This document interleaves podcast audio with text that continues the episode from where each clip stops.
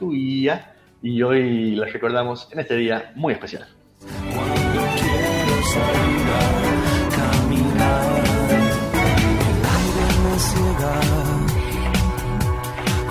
Vamos con los temas locales. Nos vamos a ir con este proyecto de ley que se va a presentar para crear un sistema de gestión, eh, un sistema nacional de gestión integral de envases con eh, la inclusión social de miles de trabajadores recicladores de todo el país.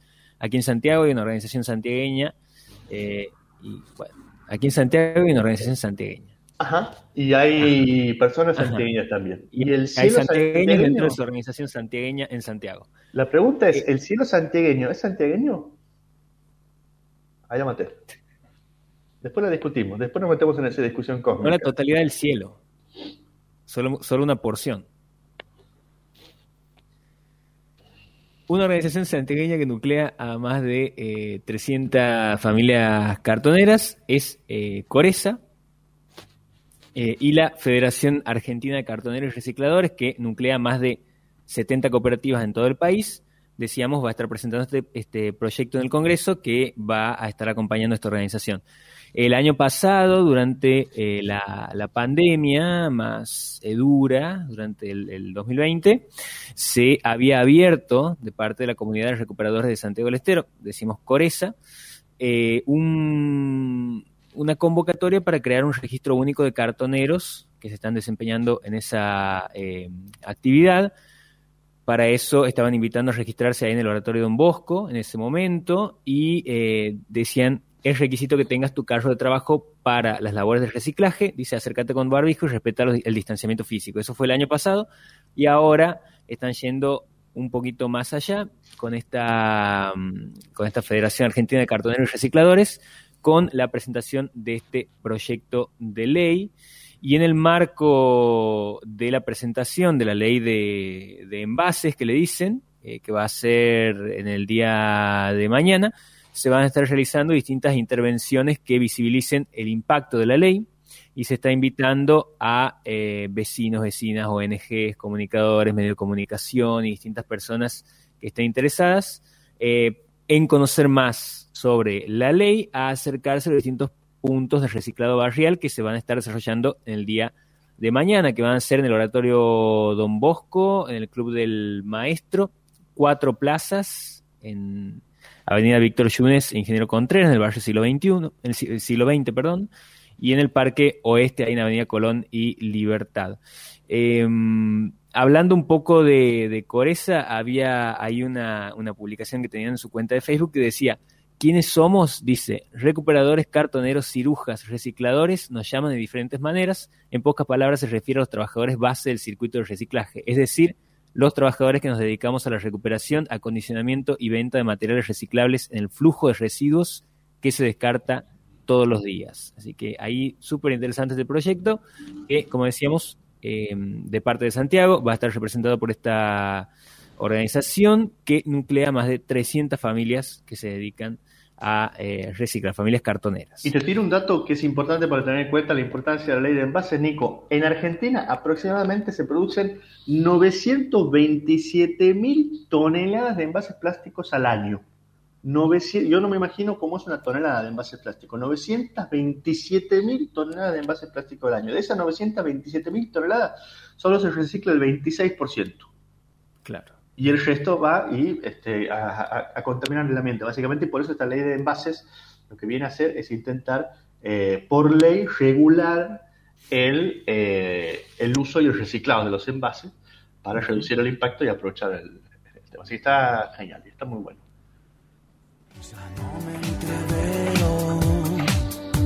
y hablar es que se me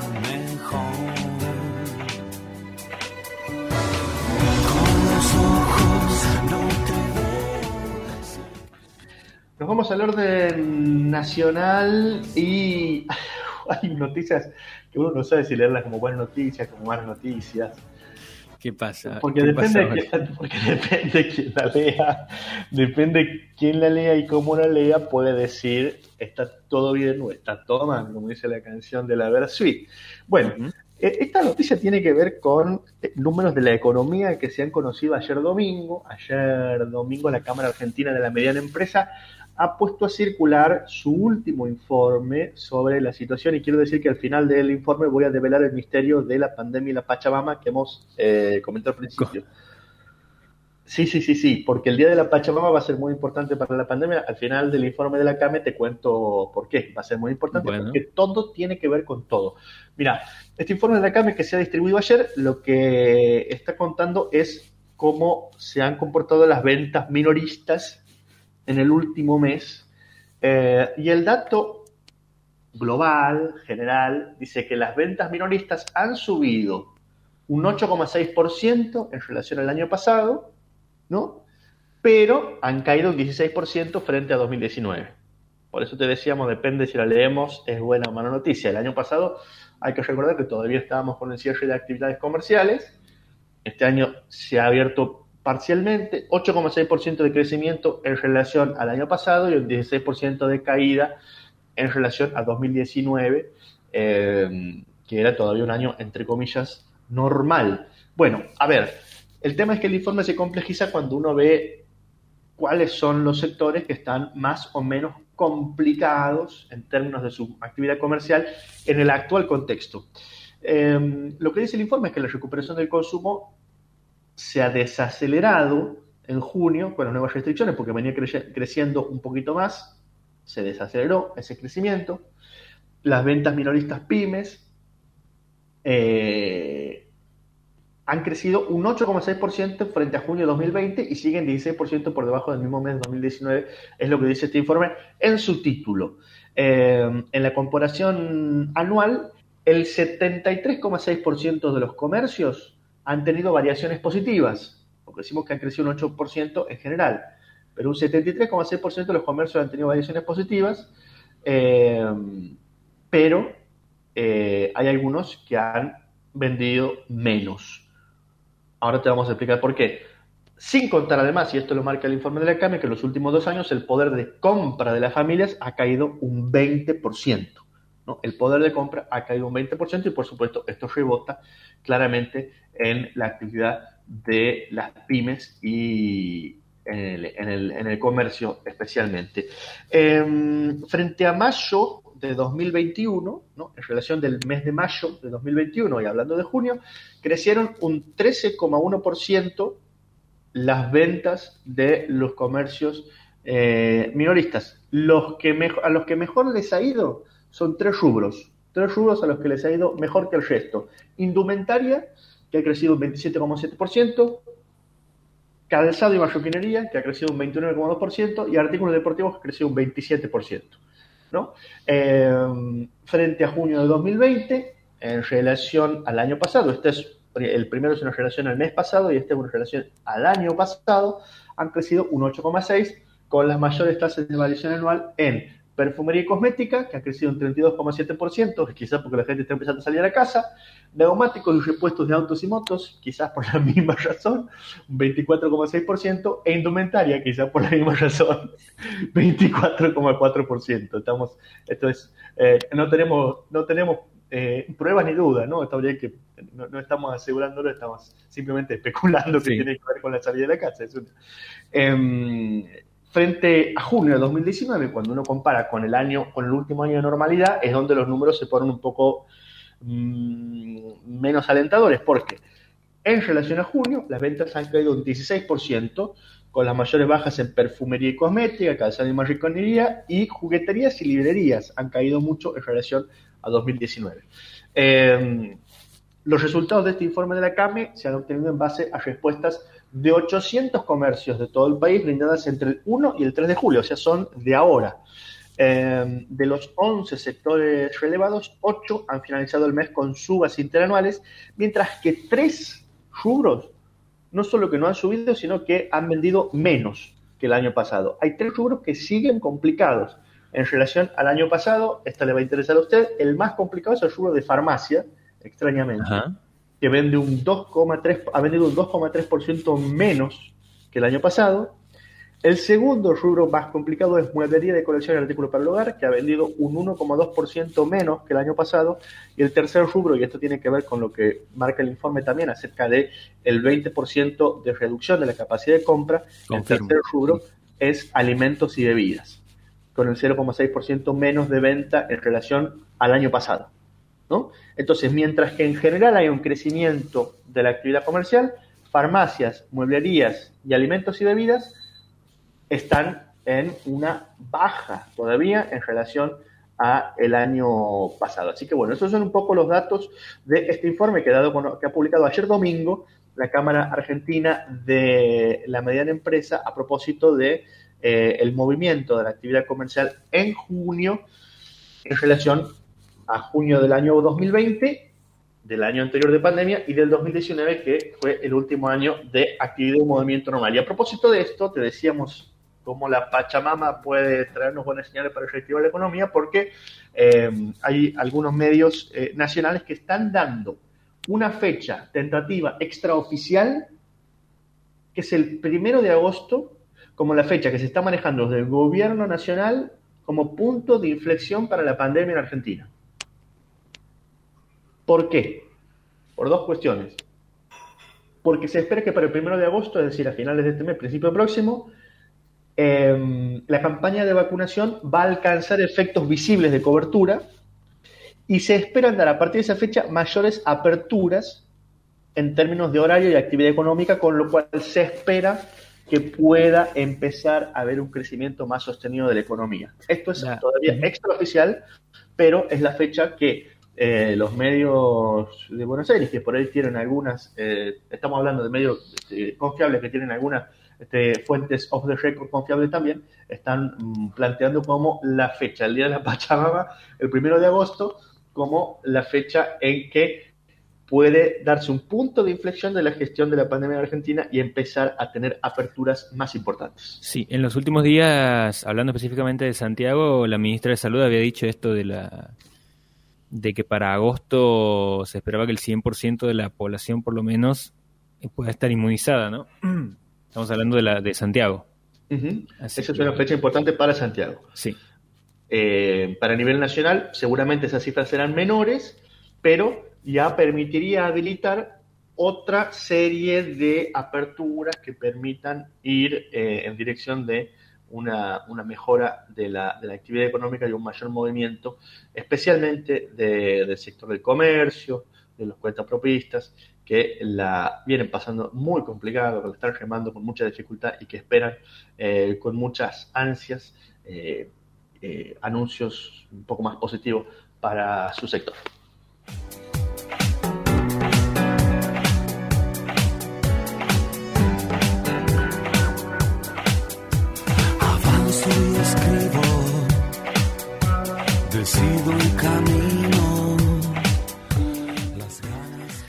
Vamos a lo que está pasando en las universidades. Las universidades de La Pampa, Luján y Comahue están trabajando en una nueva edición de una emblemática publicación pensada para divulgar los estudios de las mujeres a partir de ensayos, investigaciones y columnas de autoras nacionales e internacionales.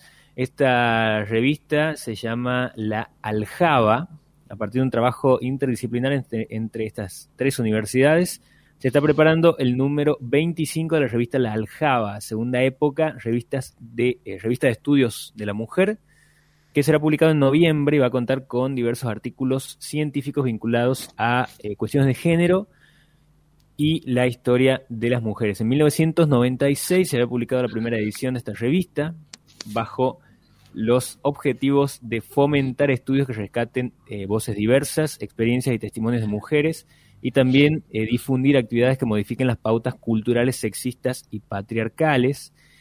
Y eh, ahora, después de, haber pasado un tiempo sin, que apareciera la, revista, eh, que tuvo como su momento más fuerte durante la década del 90, que en cuanto a tarea académica, colectiva y sistemática, dice, para incorporar a los estudios, eh, los estudios de las mujeres y la perspectiva de género en las universidades argentinas.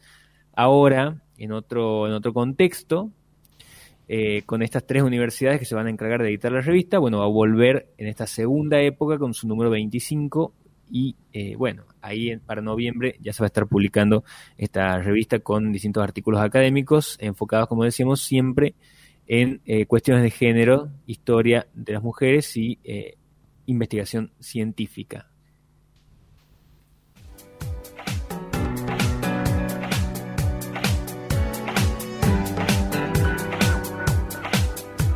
Avanzo y escribo, decido camino,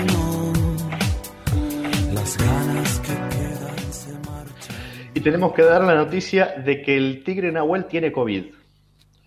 Eh, mm, sí, ahora, ahora te vamos a contar quién es el tigre Nahuel y por qué es importante para nosotros como universidad. No sé por qué, si ya sí lo estoy, lo estoy explicando bien. Me- es que me, me gusta cuando los animales le ponen esos nombres. digamos. Bueno, en realidad el tigre Nahuel es un animalito que lo conoce nuestro columnista David Ilulo, eh, lo conoce en términos biológicos, porque es un pequeño tigre de Bengala que se encuentra en el Parque de la Biodiversidad de la provincia de Córdoba. Allí el tigre Nahuel, junto con otros eh, animalitos, dieron muestra de síntomas leves de afecciones respiratorias. Él y otros cuatro tigres, de un total de siete que viven ahí en el Parque de la Biodiversidad de la provincia de Córdoba. ¿Te acuerdas que en la columna contaba David Lulo que los animales a veces pueden tener, pueden dar cuenta de síntomas de, de COVID, ¿no? Con, con problemas así como de dar síntomas sí. de afecciones respiratorias leves, aunque en general los animales que se contagian de COVID no tienen síntomas. Pero bueno, aquí vieron los síntomas en el tigre Nahuel y lo mandaron a hisopar. Pero lo que pasa es que el tigre Nahuel eh, es uno de los eh, animales que se estudian en el marco del proyecto Vigilancia Epidemiológica de Animales Domésticos de Personas Infectadas con SARS-CoV-2 y de posibles reservorios, amplificadores y o transmisores del virus en la fauna autóctona. Ese es el largo título de este título de este proyecto de investigación que se encuentra en desarrollo actualmente entre la UNSA y el CONICET a través del Instituto Multidisciplinario de Salud, Tecnología y Desarrollo y que logró detectar el caso de este tigre de Bengala como positivo de COVID y esto fue posible debido al plan de medicina preventiva por medio del cual se llevan adelante hisopados periódicos a los animales. Este hallazgo fue posible gracias a la colaboración de los veterinarios, cuidadores y nutricionistas del Parque de la Biodiversidad de Córdoba, los cuales se mostraron comprometidos en la tarea de vigilancia y en el cuidado de las especies exóticas o silvestres, como también en el resguardo y conservación de especies. Para que se queden tranquilos, Nahuel y sus amigos están en excelentes condiciones de salud, han sido tratados con éxito y la detención temprana del virus es importante para poder actuar a tiempo.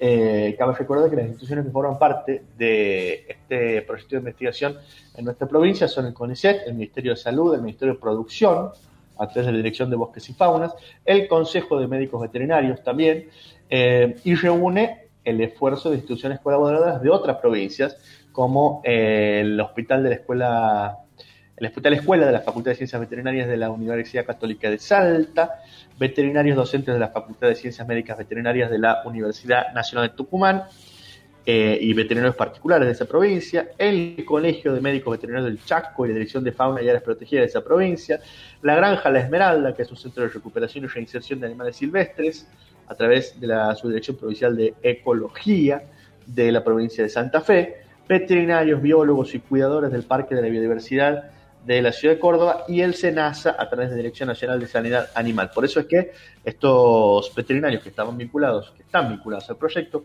detectaron los síntomas en el tigre Nahuel, marchó el hisopado, hicieron las pruebas aquí y se comprobó eh, su infección con COVID-19. Lo importante es que esto es un aporte más a entender cómo se comporta el virus en los animales domésticos y en los animales de la fauna silvestre, que claro, las investigaciones todavía están en proceso y se podrán conocer resultados eh, a medida que se vayan profundizando. Y lo más importante de todo es que el tigre Nahuel está sano y salvo y que ha hecho su aporte a la ciencia argentina. Decido un camino, Las ganas que quedan se marchan con vos.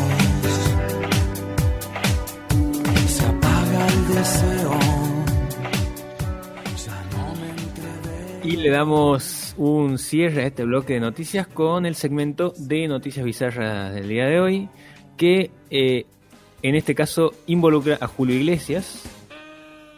No, no, no basta de Julio Iglesias, por favor. ¿Cuántos memes por día le llegan a ustedes de Julio Iglesias? A mí me ¿Cuántos llegan- memes de Ju- El otro día he dicho que no me han llegado tantos este, este año. Eh, Los he visto como sueltos así en, en las redes, pero no, no me han llegado por WhatsApp. Eh, pero sí he visto que, que seguían. Es como que nunca paran, siempre se están renovando de una forma extraordinaria. Y eh, en este mm, decía que involucraba a Julio Iglesias porque eh, en una entrevista, en dos entrevistas que, que le hicieron a, a Julio Iglesias, eh, le preguntaron sobre esta, est- esta cuestión de los memes, eh, que lleva, ¿cuánto, cuánto tiempo, hace cuánto tiempo que se hacen estos memes de Julio Iglesias? No sé, lleva fácil tres años, capaz que un poco más. Eh, en, esa entrevista, en la entrevista para la revista Hola, eh, Julio Iglesias, que ya tiene 70 y... ¿Cuánto? Se- un poco, casi 80, debe tener, 77, Ahora se lo voy a confirmar, pero es un adulto mayor, claramente. 76. Sí. Eh, respondió a la, a la pregunta de... 77 tiene Julio Iglesias. 77, de su, de su fenómeno viral, dijo, eh, conozco los memes, son simpáticos y si hacen gracia a la gente, pues me parece bien, siempre que no sean ofensivos. Dijo, también no los veo a todos, pero de vez en cuando algún amigo me manda uno y me muero de risa. Eh, Julio Iglesias reaccionando a los memes de Julio Iglesias. Y después en la revista La Sexta, del el diario La Sexta de Madrid, eh, le volvieron a preguntar sobre esto de los memes y dijo, hay chicos que me conocen solamente por mi foto con el dedo y no por la música. Dice, tengo que hacer más fotos de esas. Y dice, no sé quién empezó con esto, pero me parece una historia simpática. He visto cosas un poco desagradables que no me gustaron. Eso pasa siempre, pero hay cosas muy simpáticas. Eh, y dice, y si esto sirvió para que chiquillos de 15 años me conozcan, pues estoy encantado de la vida. Pero claro, Porque quién sabe, claro. que ve un meme de Julio Iglesias y después termina escuchando algún tema. Hay que ver las estadísticas de Julio Iglesias en Spotify, se aumentaron. Claro, hay que, hay que ver si en julio aumentan la- las estadísticas.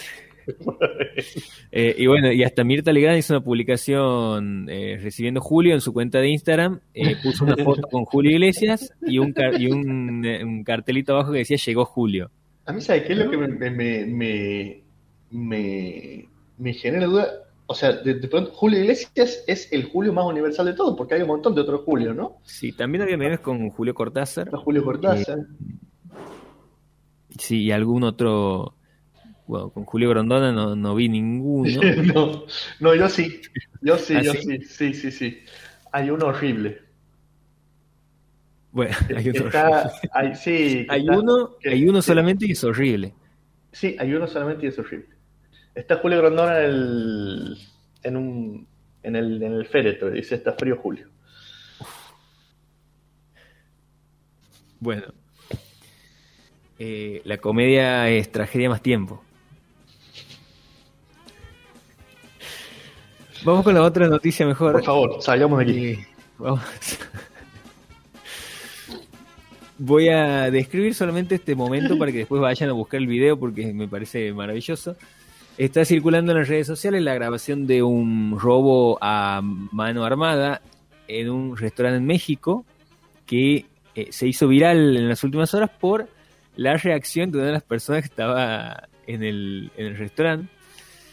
Eh, había llegado un, el, ladrón al lugar eh, mientras estaba robándole todas las cosas al resto de los clientes, todos alteradísimos, eh, los empleados, todas las personas que estaban en el lugar. Un hombre estaba comiendo alitas de pollo y no se, no se le movió ni un pelo, no se inmutó en ningún momento en medio de toda la situación caótica eh, del robo y no dejó de comer sus alitas de pollo para atender a todo lo que estaba pasando. Cuando está el ladrón se acerca a su mesa, el sujeto ni siquiera se resiste, le entrega su teléfono mientras sigue comiendo la alita de pollo con total normalidad.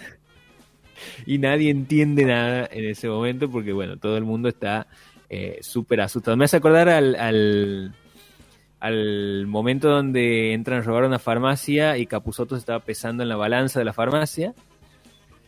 Y mientras llevaban adelante el robo, eh, Capuzoto se seguía pesa- pesando en la balanza, se, se levantaba, se iba hasta el mostrador y volvía y se volvía a pesar. y él después lo cuenta en una entrevista hermosa. Pero La realidad Eh, supera la ficción siempre. ¿cómo? Siempre. La realidad supera la ficción siempre. Sí, así que así este sujeto entregó su teléfono sin ninguna resistencia. Él solamente quería comer sus alitas de pollo, terminar de comerlas y volverse a su casa. Y, y la publicación que hicieron los dueños del bar de la, eh, con, con la cámara de seguridad dice primero la comida, luego lo demás.